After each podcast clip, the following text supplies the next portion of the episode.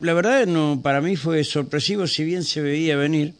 Eh, lanzó su o presentó su candidatura eh, a intendente en la ciudad de Concordia el actual senador provincial Armando Gay. Puede ser, Armando, ¿cómo te va? Buen día.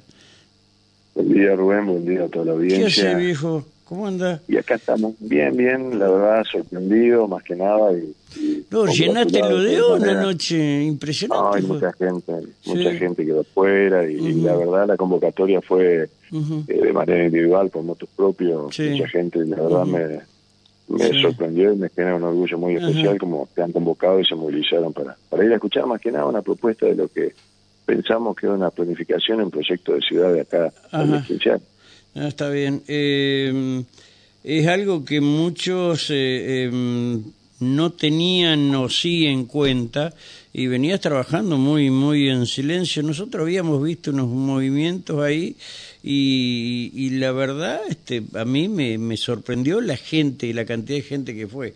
Otros eligieron otra forma de hacer campaña, de largar su... Bueno, todavía no hay otra candidatura lanzada, ¿no? Es la tuya la primera, creo, ¿no? ¿Puede ser? Yo creo que sí, formalmente sí, muchos han anunciado, han, avisado, han expresado que van a ser candidatos, pero bueno, creo que formalmente Está bien. Eh, hemos iniciado el camino. Está bien. Eh, más allá de, de, criticar a los que no existen, eh, quiero preguntarte a vos qué tenés pensado y planificado para Concordia. Bueno, muchas cosas, ayer lo decía.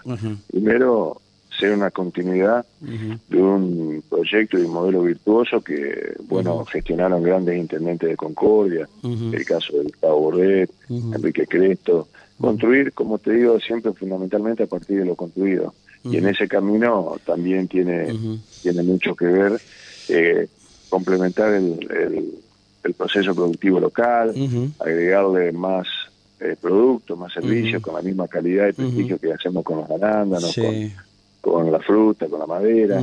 Y también eh, ayer hablaba de lo que es eh, la posibilidad de, la oportunidad que tiene Concordia a través de, su universidad. Yo creo que una fuente valiosísima de saberes que hay que utilizarla para empezar a entender que el futuro lo construimos entre todos. Y hoy se sabe claramente que una de las ciudades o las mejores ciudades para vivir son aquellas que encuentran soluciones locales a los problemas globales. Bueno, por ahí va, entiendo que es el camino y, trabajarlo entre todos. eh, sí, está bien, habla de camino y no de faros porque te van a chocar. Ahora, eh, qué, qué, increíble, qué, qué, increíble, qué contradictorio que vos vas a la costa del Uruguay y es un vergel en la provincia, eh, debe ser producto de los recursos de Salto Grande y los excedentes que se reparten en la costa del Uruguay hasta llegar a, a Villaguay, pero la contradicción es que tenés la, la, la, la ciudad más pobre del país y la que más laburo está haciendo eh, falta. Eh, ¿Qué tenés planificado para sacar a Concordia de ese número eh, que te plantan los medios nacionales y algunos locales y, y, sacarlo adelante? Bueno, bien te decía, la complejidad tiene que ver también con que una ciudad que depende exclusivamente de la actividad privada, nosotros no, no tenemos el piso de contención que genera el empleo público y, hay que trabajar mucho, eh, más que nada con, con desarrollar el aparato productivo. Eh, eso es agregar infraestructura, es agregar desarrollo, generar oportunidades, generar inversiones. Y bueno, yo creo que ahí está el mayor desafío. Eh, te puedo asegurar que, si logramos eso en el corto plazo, seguramente vamos a tener también mayor calidad de ingreso y, y, mejor distribuido para todos los habitantes de nuestra ciudad. ¿no?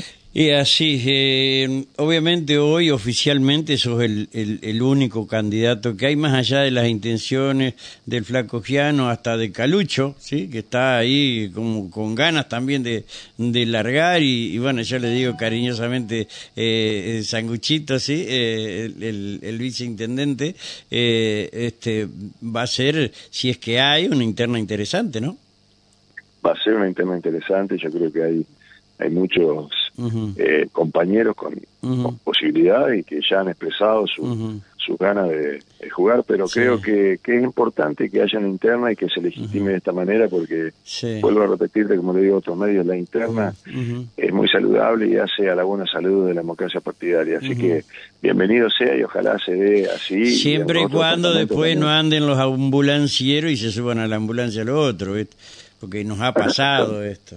Sí, sí, sí, eh, sí, siempre, pero... Sí, sí, te escucho, te escucho. Sí, sí, así que bueno, hay, habrá que esperar a ver finalmente eh, cuándo. Ahora, vos que sos el que te tiene que poner el cuero, porque sos, el, sos el posible candidato, no quiero que los otros se me ofendan, este, eh, ¿qué fecha elegirías vos? Porque el ABC de la política indica que el que pone el cuero es el que elige la fecha de las elecciones. ¿Qué charlas has tenido con el gobernador de la provincia en este sentido, que es el dueño de la lapicera? Pero el cuero es el de, ustedes, ¿no? Sí, bueno, pero esa es una facultad, justamente hablamos siempre de él, y esta es una realidad muy dinámica y cambiante y depende de muchas variables. Yo creo que él tiene la certeza y la sabiduría de cuándo convocar a las elecciones de nuestra provincia y bueno, esperaremos la decisión que él tome, ¿no? Es el mejor momento para mostrar eh, gestión, me parece.